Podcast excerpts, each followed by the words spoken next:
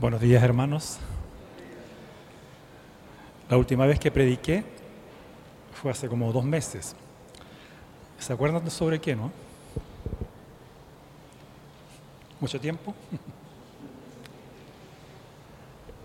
Prediqué sobre un libro de la Biblia que tiene nombre de mujer. Ruth. Muy bien. Los predicadores tenemos un problema serio eh, cada vez que predicamos sobre algo, el Señor nos saca la pizarra y nos prueba y nos pregunta, ¿de verdad creíste lo que predicaste? ¿Podrás vivir lo que predicaste? ¿Podrás confiar en el mismo Dios que confió Ruth y Noemí? Ellas vivieron vicisitudes, ¿no es cierto?, difíciles en su vida, hasta que vieron la mano de Dios con la bendición de ese Hijo prometido antecesor de Jesucristo.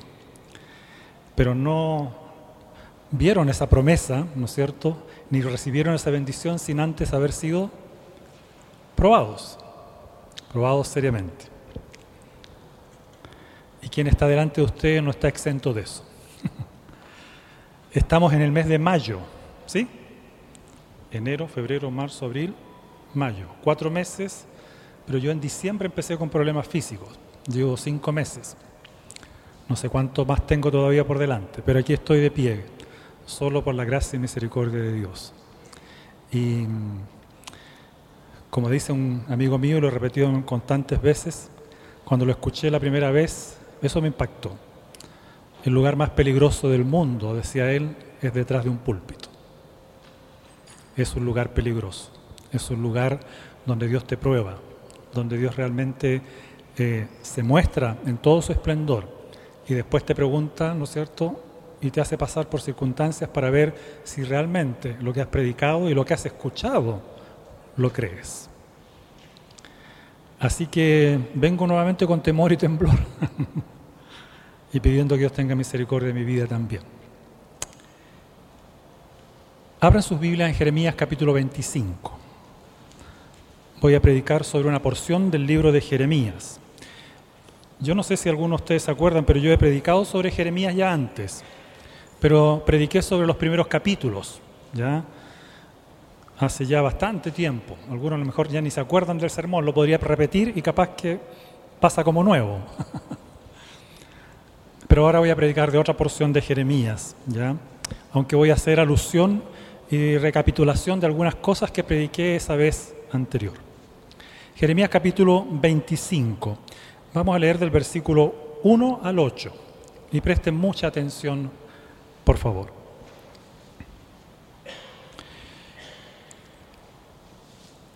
Esta es la palabra que vino a Jeremías con relación a todo el pueblo de Judá.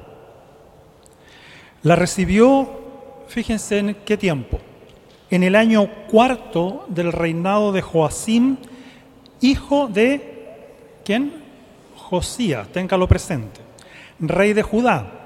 Es decir, durante el año primero del reinado de Nabucodonosor, rey de Babilonia. El profeta Jeremías les dijo lo siguiente a todo el pueblo de Judá y a todos los habitantes de Jerusalén. Desde el año 13 de Josías, algunos se acuerdan quién era Josías, ¿verdad? ¿Fue un buen o mal rey? Un buen rey, un muy buen rey. Y ya voy a explicar algo más. Desde el año 13 de Josías, hijo de Amón, rey de Judá, hasta el día de hoy, y conste, destaco esto, y conste que ya han pasado cuánto? 23 años, el Señor me ha dirigido su palabra y yo les he hablado en repetidas ocasiones. ¿Resultado? Pero ustedes no me han hecho caso. Además, una y otra vez el Señor les ha enviado a sus siervos los profetas. ¿Pero qué ha pasado? Pero ustedes no los han escuchado ni les han prestado atención. Ellos los exhortaban Dejen ya su mal camino y sus malas acciones. Así podrán habitar en la tierra que desde siempre y para siempre el Señor les ha dado a ustedes y a sus antepasados. No vayan tras otros dioses para servirles y adorarlos. No me irriten con la obra de sus manos y no les haré ningún mal. Pero, ¿qué pasaba con el pueblo? Pero ustedes no me obedecieron, afirma el Señor, sino que me irritaron con la obra de sus manos para su propia desgracia. Por eso, así dice el Señor Todopoderoso, por cuanto no han obedecido, dice, mis palabras, yo haré que vengan todos los pueblos del norte y también mi siervo Nabucodonosor, rey de Babilonia. Los traeré contra este país, contra sus habitantes y contra las naciones vecinas y los destruiré por completo. Los convertiré en objeto de horror, de burla y de eterna desolación, afirma el Señor.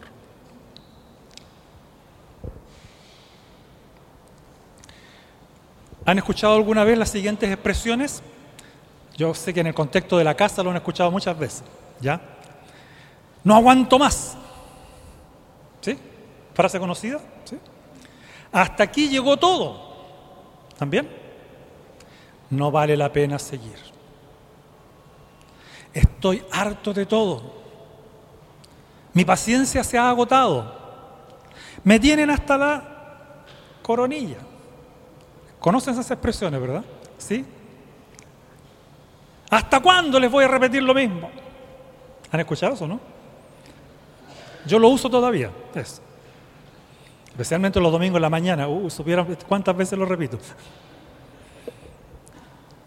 Pero he tratado de no hacerlo porque cuando me toca predicar especialmente no es bueno estar enojado, ¿verdad? Difíciles, ¿no es cierto? A veces nos tocan situaciones, ¿no es cierto?, complejas. El Señor me ha permitido estar en el ministerio Ocho años la primera vez en Concepción, nueve años en una iglesia en Santiago y otros siete años en otra iglesia. Total, 24 años. 24 años en los cuales no sé cuántos sermones he predicado. Algunos mejores, otros desgraciadamente muy malos. En, en muchos casos la congregación ha escuchado y seguido los consejos de la palabra de Dios. En otros casos no.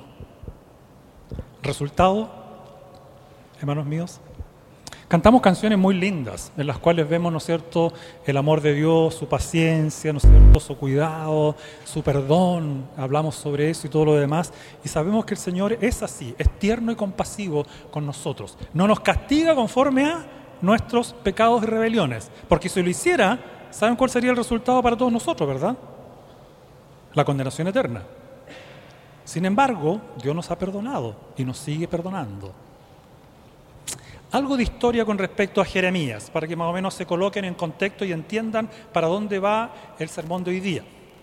Jeremías nació alrededor del año 650 antes de Cristo, harto tiempo atrás, ¿verdad? En la ciudad de Anatot, que pertenecía en este caso al reino de Judea. Recuerden que estaban divididos los reinos entre Judea e Israel. Su padre fue el sacerdote Hilcías y su ministerio se extendió a lo largo de 40 años. Es decir, 40 años profetizando, 40 años predicando la palabra de Dios. Nace, escuchen bien, Jeremías nace en el peor periodo de la historia hebrea, durante los últimos 10 años de uno de los peores reinos que reyes que ha tenido Israel o Judá, que se llama Manasés considerado, como dije, uno de los más corruptos y malvados reyes que haya conocido la historia. Este rey, rey adivinen, gobernó durante 55 años. 55 años de maldad. ¿Sí? Algunos ya están reclamando contra el actual presidente. que termine luego su Y son apenas cuatro años. ¿Ya? Aquí estamos hablando de cuánto? 55 años. Colóquense por favor en el lugar de Jeremías. Colóquense en el lugar del pueblo. ¿No es cierto? Que día tras día recibían noticias de malas leyes que este rey implantaba en la ciudad, de malas prácticas que hacían que su pueblo, ¿no es cierto?, cayera más al fondo todavía en su pecado. ¿Se pueden imaginar? Más de 50 años de oscuridad y maldad. Manasés también se dice y es conocido porque fue el impulsor de la adoración pagana, lo que incluía, escuchen bien, él introdujo como prácticas de adoración en su época orgías sexuales, prostitutas en todos los santuarios que inducían al pueblo a fornicar en los lugares que alguna vez fueron consagrados a Dios. Por favor, piensen en esto. Y perdonen que voy a hacer este ejemplo tan gráfico. Imagínense aquí, en, el, en este lugar donde yo estoy predicando, que en vez de predicación ustedes vean mensajes o eh, escenas explícitas de sexo. Entre mujeres y hombres, entre hombres y hombres, entre mujeres y mujeres, ese tipo de cosas hacía Manasés. Y uno se pregunta, ¿cómo? Estamos hablando de la nación de Dios. Estamos hablando de un pueblo, ¿no es cierto?, que estaba imbuido del mensaje del Señor. Un pueblo que había recibido directamente mensaje de la palabra de Dios.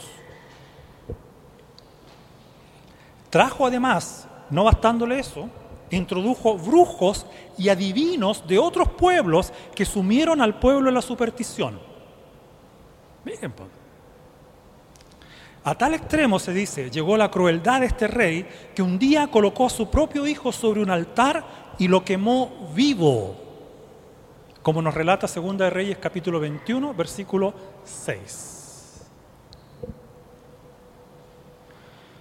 Hermanos, recordemos que la nación hebrea había sido establecida sobre claras instrucciones en lo tocante a lo que era la adoración y no había en los templos ninguna representación de forma divina para que así, ¿no es cierto?, el Señor fuese adorado en espíritu y en verdad.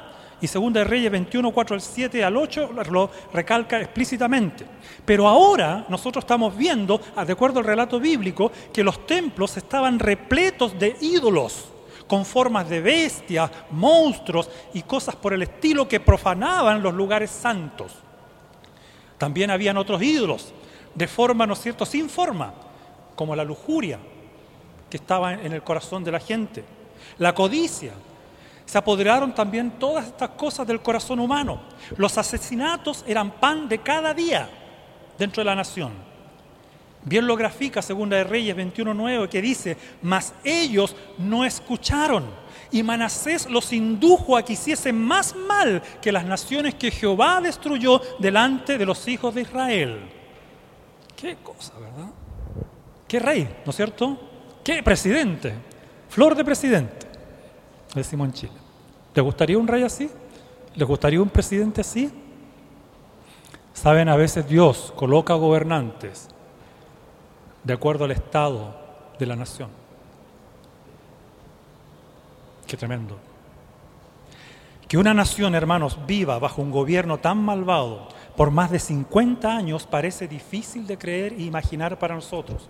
Pero así sucedió según el relato de las Escrituras. Y producto de esto, la fe en Dios quedó prácticamente en el olvido. Solo un remanente que casi vivía en la clandestinidad, dice la historia, se mantenía fiel y seguramente clamando que este reinado terminara pronto. Señor, ¿hasta cuándo? Saca a este malvado rey. La historia nos dice que pronto Manasés muere. Y el pueblo esperanzado ve que asciende al trono su hijo, el hijo de Manasés, que se llamaba Amón. Esperanza, tal vez, pero pronto se dan cuenta que las cosas siguen igual. Era lógico, ¿no es cierto? El hijo de un rey malvado, ¿qué puede haber aprendido? ¿Mm?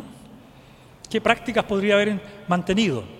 Seguramente lo mismo, lo que ve haciendo su padre hará, ¿no es cierto?, el hijo. No pudiendo soportarlo más, la nación, diciendo hasta cuándo otra vez, Señor, ¿por qué? De pronto se enteran que Amón es asesinado, durando su gobierno apenas dos años. Posterior a Amón, ¿quién asciende al trono? Josías. De ocho años empieza a gobernar. Asciende al trono alrededor del año 640 y gobierna por espacio de tres años y de una manera insospechada leemos, ¿no es cierto?, que comienza uno de los periodos más extraordinarios de la historia del pueblo de Dios. Un periodo de reforma como nunca antes. El rollo es encontrado, ¿no es cierto?, oculto por ahí en el altar es llevado al rey Josías y el rey Josías, impactado por la lectura de este rollo, empieza a hacer reforma en la nación y empieza a erradicar toda la idolatría, ¿no es cierto?, que había en los templos. Pero uno se pregunta, ¿cómo es posible que Josías, habiendo tenido por abuelo a uno de los más malvados reyes de Judá y a su padre Amón, que siguió los pasos de su padre, pudiese ser diferente? Sin embargo, así fue. Josías fue diferente, como, dice, como dije, comenzó un periodo de cambios radicales en la nación. Sin duda, la aparición de Josías en escena para todos nosotros, nosotros fue milagrosa y para el pueblo de Israel también, obviamente. Y aquellos 57 años de oscuridad, sumado a lo que gobernó Josías, más los dos años, ¿no 57, comenzarían a quedar ¿dónde? En el olvido. Pero la pregunta es, ¿qué tan en el olvido? ¿Qué tan en el olvido? ¿Es posible que las reformas de Josías hayan cambiado todo? ¿Es posible que las, reformas que él estaba implementando pudiesen cambiar el corazón del pueblo de la noche a la mañana? Hermanos, fíjense cómo el capítulo 25 de Jeremías nos muestra algo triste. Si se habrán dado cuenta, Jeremías comienza una serie de advertencias hacia el pueblo de Judá desde el año 13 del gobierno de Josías hasta el año 4 del reinado de Joacín, hijo de Josías. Un periodo que abarca, ¿cuántos años? 23 años. En donde predica, ¿no es cierto?, junto a otros profetas un único mensaje. Versículo 5, 25, 5. El único mensaje. Ellos los exhortaban, ¿qué cosa? Dejen ya su mal camino y sus malas acciones. Así podrán habitar en la tierra que desde siempre y para siempre el Señor les ha dado a sus antepasados. Hermanos, ¿había cambiado el corazón del pueblo, no? ¿Había cambiado? No. A pesar de este buen rey que tenían, el problema, ¿no es cierto?, del pueblo, el problema del ser humano es más profundo que las reformas que se quieran implementar. Estamos en un periodo de nuestra nación, de Chile, donde hay personas que piensan que cambiando leyes van a cambiar el corazón. El corazón no cambia sin la intervención divina. El corazón sigue siendo la fuente de maldad, la fuente que origina, ¿no es cierto?, tantas, tantas tristezas a una nación. Dejen su mal camino y sus malas acciones. Así que vemos, ¿no es cierto?, que a pesar de las reformas de Josías, muchos en la nación de Judá seguían desobedientes a Dios y el juicio no se dejaría esperar. Los 70 años de cautiverio babilónico pronto llegarían como juicio por sus pecados. ¿Conocen, ¿Conocen esa historia, los 70 años? Ahí va a aparecer en escena otro profeta. ¿Recuerdan quién es? Daniel. Daniel que inclusive al final de su libro va a mostrarle un ángel que el periodo de los 70 años está por cumplirse, que se va a acabar este periodo en el cual ellos exiliados por su pecado llegan a Babilonia y quedan, ¿no es cierto?, ahí. Hermanos, predicar por 23 años requiere sin duda de un templo único, un temple, perdón, único por parte de un profeta, ¿verdad? 23 años predicando a, duros corazones, 23 años hablándoles, ¿no es cierto?, a lo mejor con llantos y lágrimas. A propósito, Jeremías es conocido como el profeta llorón, ¿no es cierto? Porque tenía constantes vaivenes emocionales y espirituales en su vida. Y usted lo tendría si fuese Jeremías o no. Yo también, ¿no es cierto? Dándole, machacándole y todo lo demás, y seguían viendo las mismas cosas. Pero vamos a ver que solo la gracia de Dios pudo sostener a este profeta en tiempos tan tumultuosos para la nación de Judá. Ahora quiero que veamos por qué Jeremías, hermanos, entrega un mensaje tan severo a esta, nación. Para esto es necesario remontarnos en el tiempo.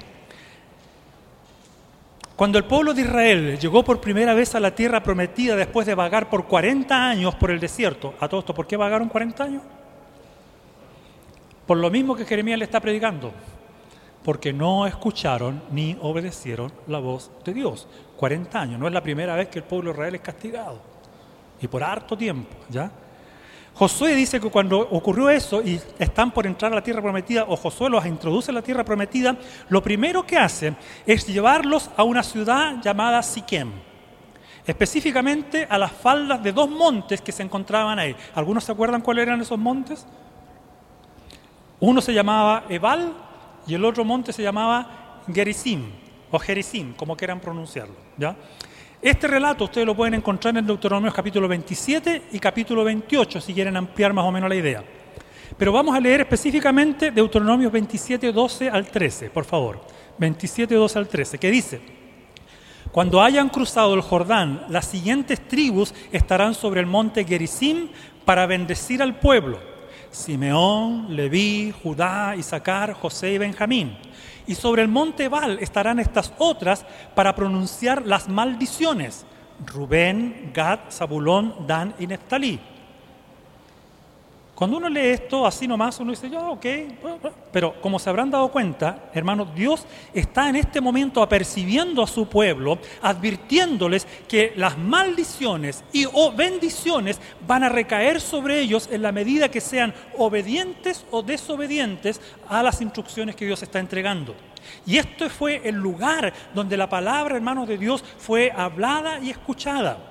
Los versículos 15 al 26 de Deuteronomio 27 y el capítulo 28 expresan el contenido detallado de las bendiciones y maldiciones. Y si ustedes las leen con más cuidado en sus casas, se van a dar cuenta lo terrible que aparece allí.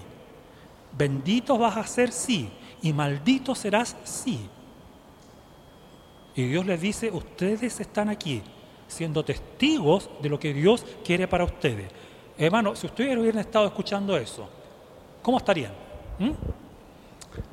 En Chile diríamos estarían tiritando nuestras cañuelas, porque estaba Dios hablando, porque estaba Dios dirigiéndose a su nación, porque estaba advirtiéndole y diciéndole, lo que yo quiero para ustedes es lo mejor, porque mis mandatos son una bendición cuando son obedecidos, pero pueden ser una maldición cuando tú los desobedeces. Qué tremendo. Imagínense a Jeremías, como dije nuevamente, por 23 años cada mañana Jeremías se levantaba y escuchaba la palabra de Dios. Y por 23 años leemos en esta porción de las Escrituras que el pueblo fue indolente al mensaje que estaba siendo predicado. Leemos nuevamente Jeremías 25, 4 al 7, que el pueblo no escuchaba, que no prestaba atención y por ende terminaron siendo desobedientes, dice el versículo 7, a todo esto.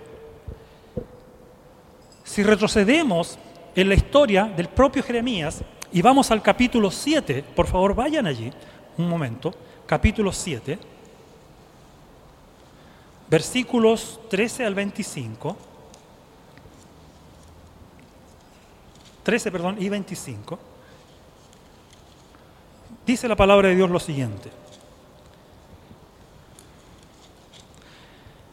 Y ahora, puesto que ustedes han hecho todas estas cosas, afirma el Señor, y puesto que una y otra vez les, he hablado y no me han querido escuchar, y puesto que los he llamado y no me han respondido, dice, lo mismo que hice con Silo, haré con esta casa que lleva mi nombre y en la que ustedes confían y con el lugar que les di a ustedes y a sus antepasados. Es decir, vendrá un castigo. Versículo 25, un poquito más adelante dice la historia.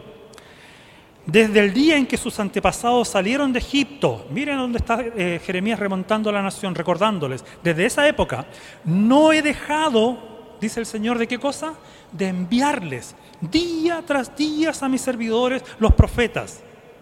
Con todo, no me obedecieron ni me prestaron atención, sino que se obstinaron y fueron peores que sus antepasados. Hermanos, no son solo 23 años. ¿Son cuánto? Son hartos. Son casi, ¿no es cierto?, 1500, 1400 años de constante predicación, de constante advertencia del pueblo de Dios. Uno se pregunta por qué el Señor repite tanto. ¿Por qué repite tanto? Hijos, ¿por qué los papás les repiten tanto? ¿Por qué? Porque son muy obedientes, por supuesto. A la primera saltan y ¡pum! Oh, están listos, vestidos. Igual que los adultos, igual que nosotros ante Dios. Cuando el Señor nos dice, al tiro, a la primera, ¿verdad? No, ¿verdad? No es así. no es así, lamentablemente. Hermanos, este fue el patrón constante de la nación. No solo los tiempos de Jeremías, sino desde que salieron de Egipto. Algo que Jeremías les repite una y otra vez. Si leen Jeremías 11, si leen el capítulo 32, si leen el capítulo 35 de Jeremías, si leen el 25 que estamos aquí, Jeremías una y otra vez, ¿qué cosa va a decir? Yo les he hablado de parte del Señor y ustedes no han escuchado ni han hecho caso. Hermanos, al ver la ardua tarea que le tocó enfrentar a Jeremías, entendemos por qué a este hombre lo embargó en tantas ocasiones el desánimo, la angustia, la depresión. Cualquiera se hubiera, ¿no es cierto?, que se hubiera abocado a esta tarea, sin duda hubiera abandonado esta misión y se habría ajustado al status quo, como dice Pablo en Romanos 12, se habría amoldado al siglo. Y lo que hacemos regularmente nosotros, estoy cansado, ya no quiero más, ¿para qué voy a seguir insistiendo con lo mismo? Le he predicado a mis vecinos, le he predicado a mis parientes, ¿no es cierto? Le he hablado a mis hermanos en la iglesia y no hacen caso. ¿Hasta cuándo? Yo como pastor, no sé, el pastor es más joven que yo, pero yo, yo casi tengo 60 años, en más de una ocasión he querido tirar la toalla. ¿Para qué seguir? Señor, tú ves cómo es la iglesia, tú ves cómo son sus corazones. Tú ves cómo es mi propio corazón.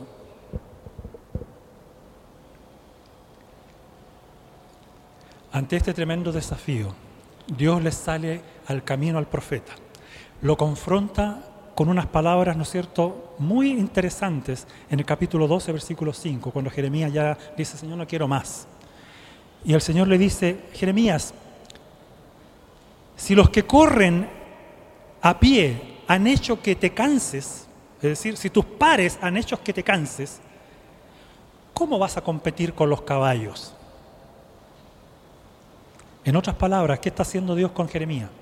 Jeremías, si tú te has cansado de tus pares, ¿cómo vas a poder enfrentar tareas mayores? ¿Cómo vas a poder servirme, ¿no es cierto?, en cosas aún más grandes. ¿Cómo vas a poder, ¿no es cierto?, salir del sopor en el cual te encuentras y llevar adelante una tarea mayor y urgente que yo te he encomendado? Jeremías, en pocas palabras, ¿de quién dependes para esta tarea? ¿De quién dependes? Hermano, aquí vale la pena hacernos unas preguntas de reflexión. ¿En dónde nos encontramos nosotros hoy en día en nuestra vida cristiana?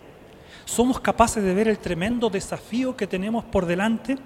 Las bendiciones y maldiciones de Dios, si somos obedientes o desobedientes, pueden recaer tarde o temprano sobre nuestras vidas.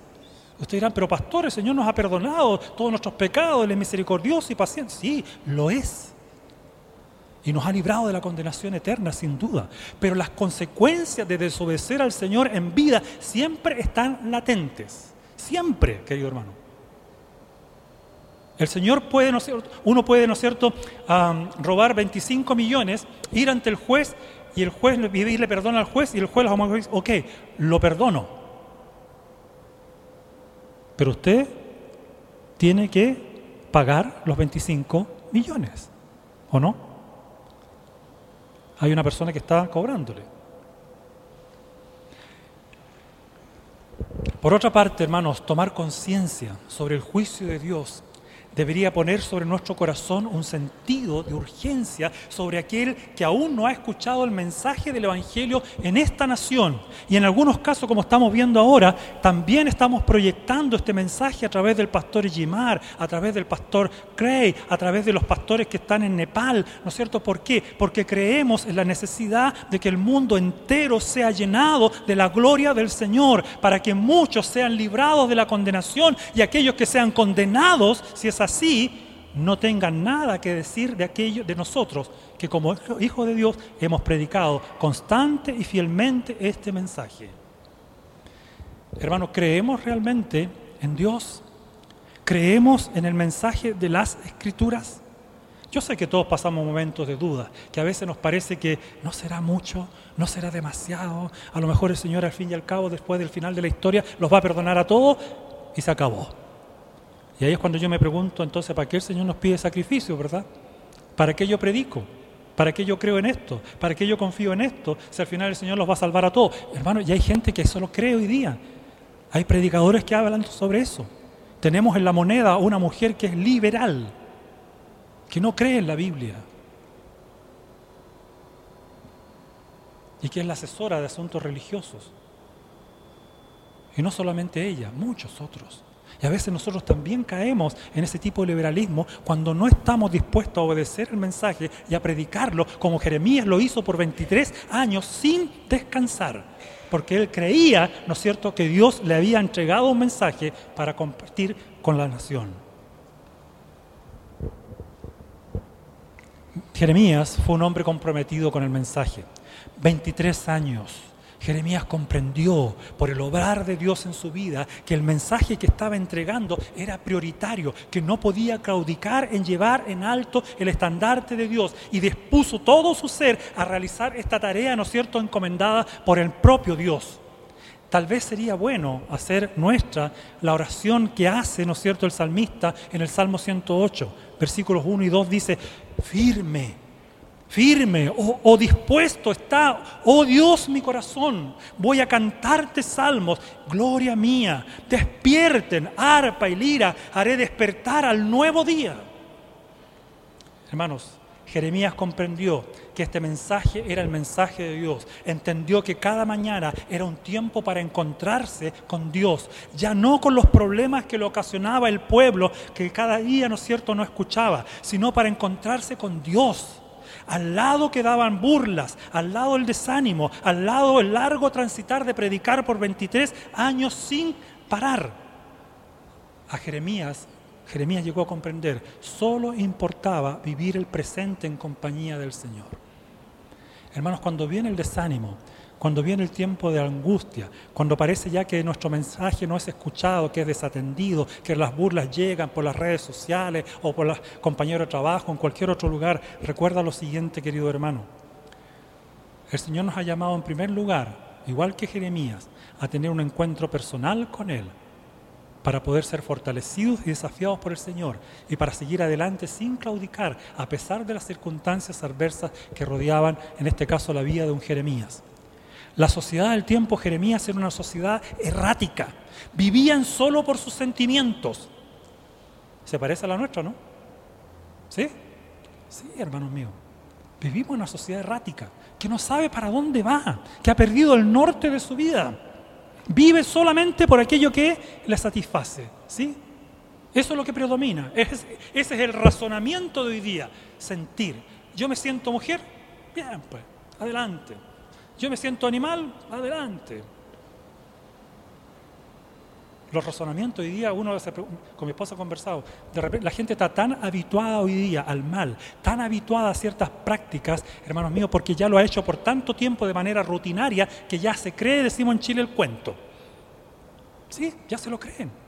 Y uno empieza, ¿no es cierto?, a machacar y a predicar el mensaje y parece que estuviera golpeando una piedra. No pasa nada. Pero sí pasa, hermanos míos. Porque el mensaje de Dios sigue siendo poderoso, sigue siendo un mensaje que puede romper la roca más dura de corazón que pueda tener alguien. O puede condenar a esa vida por no hacer caso ni escuchar el mensaje. Jeremías siguió adelante con su exhortación, procurando sacar de su pobre estado a una nación indolente a este mensaje, que solo buscaba satisfacer sus perversos deseos. Y saben, Jeremías hace aquí una comparación, eh, una figura de cómo era la conducta de la, nación de Israel, que cuando yo la leí dije, wow, si yo digo esto hoy día es, es políticamente incorrecto, pero voy a leer lo que Dios dice, porque Dios no es políticamente correcto. ¿O sí? Muy correcto.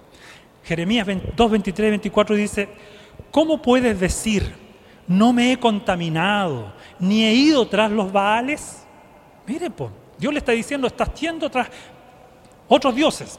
Mira cómo estás pecando aquí y allá. Y la nación que dice, pero Señor, ¿de dónde sacaste esto? ¿Cómo se te ocurre? Eran tan hipócritas, hermanos míos, tan soberbios, que ni siquiera escuchaban a Dios directamente cuando les decía, pero si así es, no, Señor, que estás exagerando. Yo no, yo no me comporto así. Considera tu conducta, le dice, en el valle. Lo lleva al valle. Reconoce lo que has hecho. Y mire cómo la llama a la nación. Camella ligera de cascos. Que no puedes quedarte quieta. Asna salvaje que tiras al monte. Cuando ardes en deseos, olfateas el viento. Cuando estás en celo, no hay quien te detenga. Ningún macho que te busque tiene que fatigarse. Cuando estás en celo, fácilmente te encuentra. ¿Cómo estaríamos nosotros recibiendo una comparación de ese tipo? Fuerte comparación, ¿verdad? Jeremías les dice, hermanos, que viven dominados solo por los impulsos y deseos. Corren de un lado para el otro para satisfacer sus apetitos lujuriosos. La historia nos muestra que esta fue la constante del pueblo de Dios. Vagaban sin rumbo, teniendo buenos y malos reyes, un sube y baja constante, un vagar sin rumbo. Pero a pesar de esta actitud, el Señor, hermanos míos, a pesar de esto, les va a mostrar su amor de pacto incondicional. Va a mostrarles que no desea que sigan viviendo en la vanidad de sus corazones. Y por eso Jeremías les ha predicado por 23 años. Y si extrapolamos esto a los tiempos de la salida de Egipto, sumamos mucho más de fidelidad por parte de Dios para su pueblo amado. Inclusive cuando los compara con una camella, con una asna, hermanos, está Dios mostrando misericordia, porque les está hablando aún y diciendo, cambia tu conducta, deja de practicar eso, escucha mi voz, obedéceme, te amo, te busco, vuelve. Esta actitud de parte de Dios nos muestra que la nación ha estado, ¿no es cierto?, constante viviendo, y este es mi último punto, viviendo al alero de un Dios de misericordia. Leemos en Jeremías 3, 22 al 23, libro escrito también por Jeremías, el libro de lamentaciones. Lo siguiente, el Señor dice aquí, el gran amor del Señor nunca se acaba y su compasión jamás se agota cada mañana se renuevan sus bondades. Muy grande es su fidelidad. Hermanos, ¿por qué Jeremías fue constante en su ministerio? ¿Por qué no se cansó o lo dejó de lado, aunque muchas veces tuvo ganas? Hermanos, el profeta fue constante en su vida, porque Dios fue constante con su vida. Escucha esto de nuevo.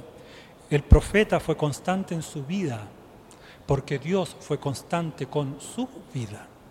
Y los versículos que acabamos de leer así lo demuestran. Jeremías aprendió esto de Dios mismo. Jeremías fue un modelo de persistencia, un creyente que se levantaba antes del amanecer y escuchaba la palabra de Dios. Cada día madrugaba y en la quietud del amanecer escuchaba atento al Señor. Era un tiempo de buscar y descubrir la voluntad perfecta de Dios para su vida. Todo esto, a pesar de que el pueblo que lo rodeaba hacía todo lo contrario, no escuchaban, no prestaban la más mínima atención al mensaje. Queridos, esto nos enseña una importante lección. La razón de nuestros estilos erráticos de vida, nuestra inconstancia espiritual, nuestra infidelidad a Dios, nuestra incapacidad para diferenciar a veces si estamos haciendo lo correcto de lo incorrecto. Es simplemente porque no madrugamos para escuchar a Dios. Un tiempo de silencio en medio del bullicio de este mundo envuelto en un ruido, ruido infernal. Necesitamos tiempos de quietud. Necesitamos hoy día más que nunca aferrarnos al Señor y a su palabra, que impacte primero nuestras vidas para que también pueda impactar la vida de otros. Jeremías, al igual que María, a los pies de Jesús, había escogido lo más necesario, lo mejor para su vida y que nadie le iba a quitar. Algunas aplicaciones a tener presente. Hermanos, la voz, del Señor, la voz del Señor debe ser escuchada y obedecida. ¿Cuándo? Siempre, cada día. Las consecuencias de no hacerlo pueden ser catastróficas para nuestras vidas como lo fue para la nación de Israel en innumerables ocasiones. Y sabemos, en el capítulo 25, como ya leímos, que producto de esta advertencia final que hace Jeremías, el pueblo está a punto de ser llevado cautivo a Babilonia y va a recibir, ¿no es cierto?, una cautividad de castigo de 70 años. Habían soportado 57 años de dos reyes malos ahora vienen 70 bajo el imperio babilónico. 70. Otra cosa, en segundo lugar, hermanos, los mandamientos del Señor, escuchen bien, son para nuestro bien.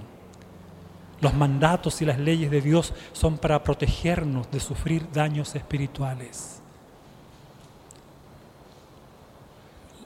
La luz roja es para no pasar con roja, ¿verdad? Si tú pasas con roja, a no ser que estés jugando al carrusel como algunos hacen, hay gente que hace eso, ¿eh? gente muy tonta en nuestra sociedad. En las esquinas, cuando les toca, pasan para ver si logran ¿no salir ilesos. Pero no pasa eso.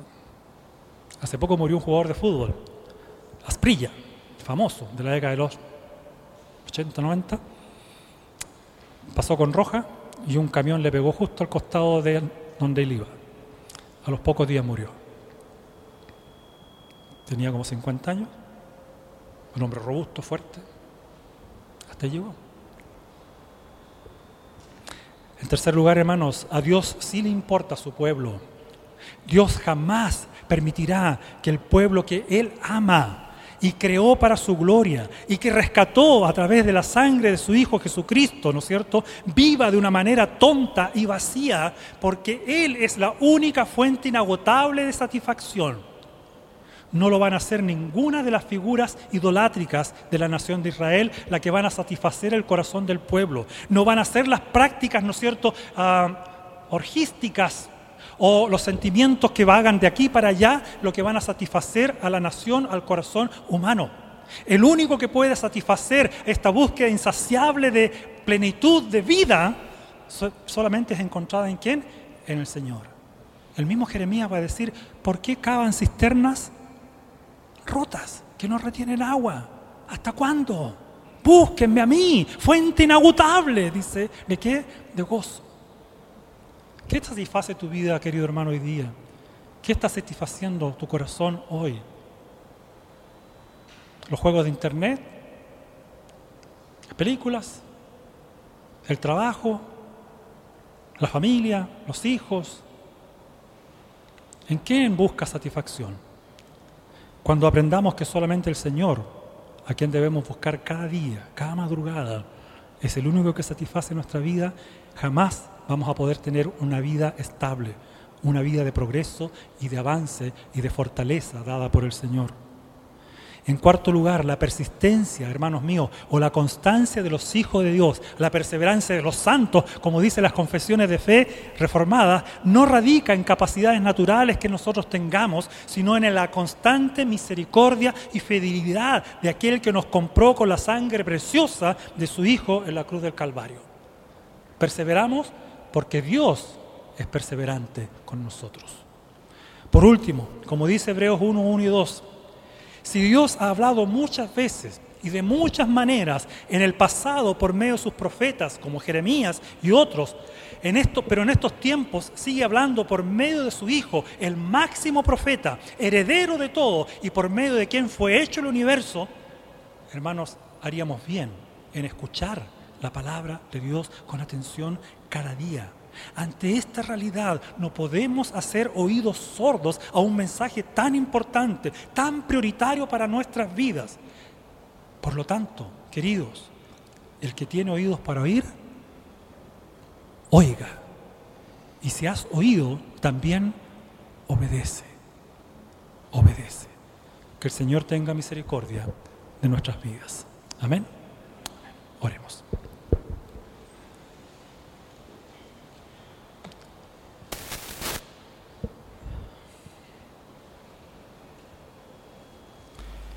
Misericordioso y fiel Dios nuestro.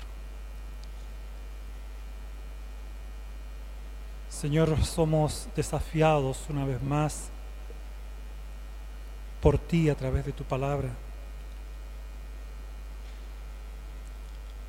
Somos llamados, mi Dios, a considerar en qué estado se encuentra nuestro corazón ante ti. Señor, miramos el relato de la Escritura Leemos, Señor, sobre la conducta de la nación de Israel. Y a veces nos parece tan distante este relato. A veces nos parece tan descontinuado de la realidad de nuestras vidas. Y pensamos, esto no tiene nada que ver con nosotros. Pero tal vez sí tiene que ver. Señor, tú conoces la intimidad mía y de cada uno de mis hermanos.